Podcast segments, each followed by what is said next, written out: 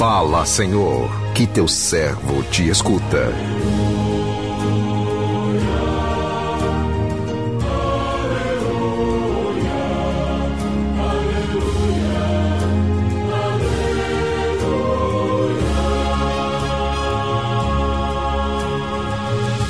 O Senhor esteja convosco, Ele está no meio de nós. Proclamação do Evangelho de Jesus Cristo, segundo Lucas. Glória a vós, Senhor. Um dia, Jesus estava ensinando. À sua volta estavam sentados fariseus e doutores da lei, vindos de todas as aldeias da Galileia, da Judeia e de Jerusalém e a virtude do Senhor o levava a curar. Uns homens traziam um paralítico num leito e procuravam fazê-lo entrar para apresentá-lo. Mas não achando por onde introduzi-lo devido à multidão, subiram ao telhado e por entre as telhas o desceram com o leito no meio da assembleia diante de Jesus. Vendo-lhes a fé, ele disse: Homem, teus pecados estão perdoados. Os escribas e fariseus começaram a murmurar, dizendo: Quem é este que assim blasfema? Quem pode perdoar os pecados senão Deus? Conhecendo-lhes os pensamentos, Jesus respondeu, dizendo: Por que murmurais em vossos corações? O que é mais fácil dizer: Teus pecados estão perdoados? ou dizer: Levanta-te e anda. Pois para que saibais que o Filho do Homem tem na terra poder de perdoar os pecados, disse ao paralítico: Eu te digo, levanta-te, pega o leito e vai para casa. Imediatamente diante deles, ele se levantou, tomou o leito e foi para casa, louvando a Deus. Todos ficaram fora de si glorificavam a Deus e, cheios de temor, diziam: Hoje vimos coisas maravilhosas. Palavra da salvação, glória a vós, Senhor.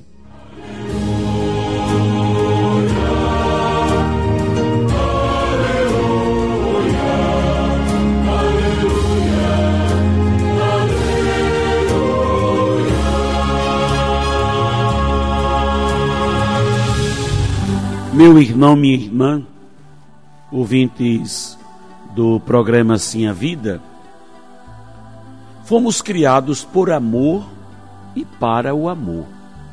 Portanto, ao nos criar, era sonho de Deus que todos nós vivêssemos felizes como irmãos, partilhando a vida, amando-nos mutuamente. Mas infelizmente o pecado entrou na humanidade ameaçando destruir o sonho do Criador.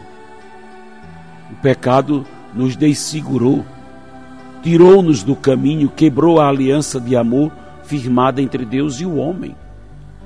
Porém, o amor do, do Deus, do Deus da vida, é maior que tudo. Ele condena o pecado, mas ama o pecador. E para nos resgatar, enviou seu filho Jesus para nos recolocar no seu coração de pai.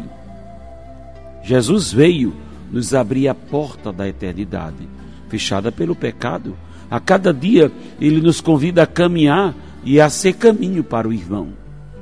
Na passagem do evangelho que acabamos de ouvir, vemos a cura de um paralítico levado até Jesus por alguns homens.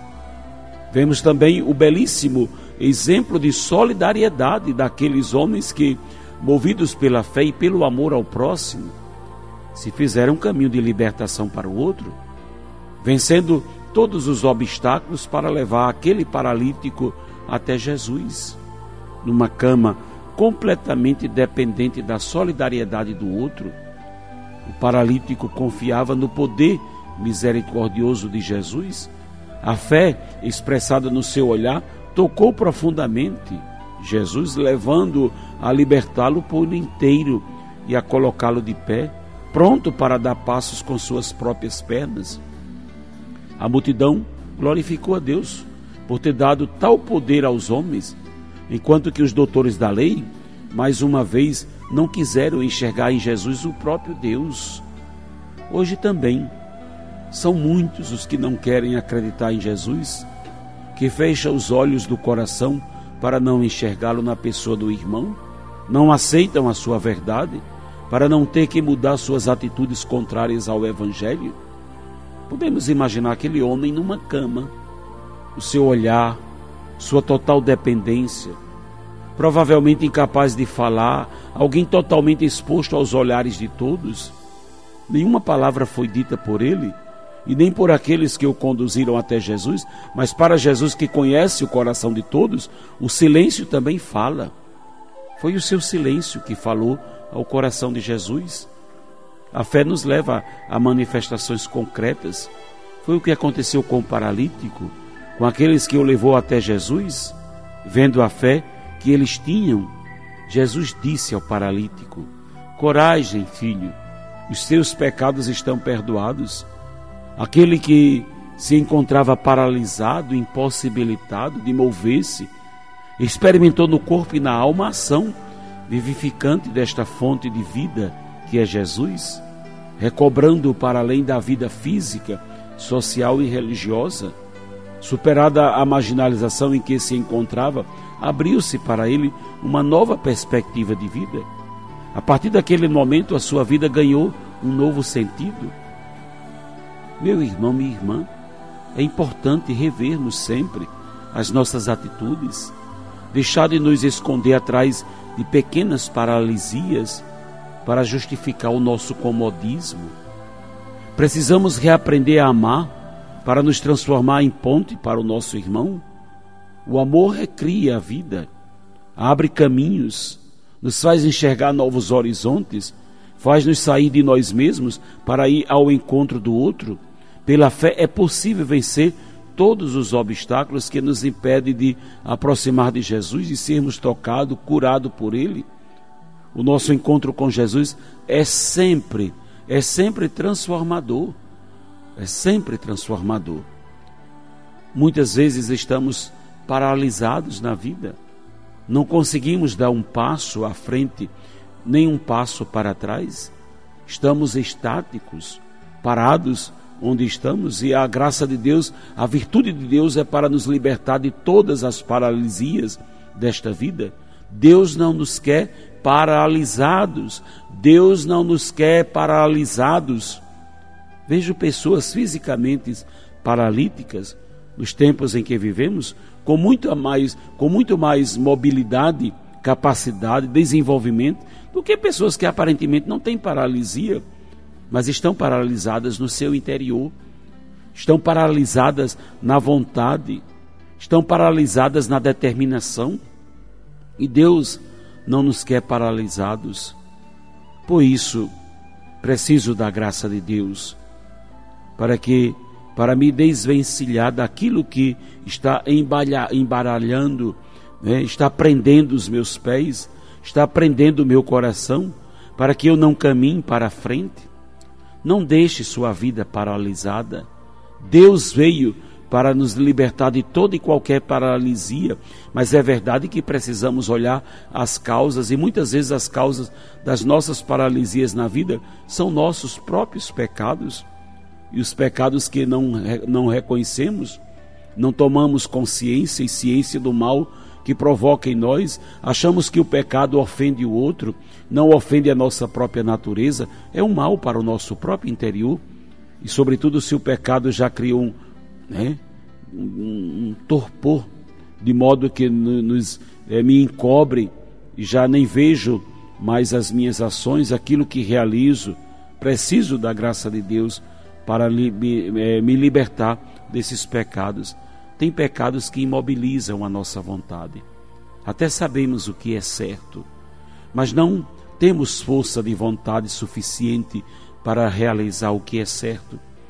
Pecado, quando toma conta da nossa vontade, não só gera má vontade, mas deixa a nossa vontade indisciplinada, deixa a nossa vontade inclinada para o erro.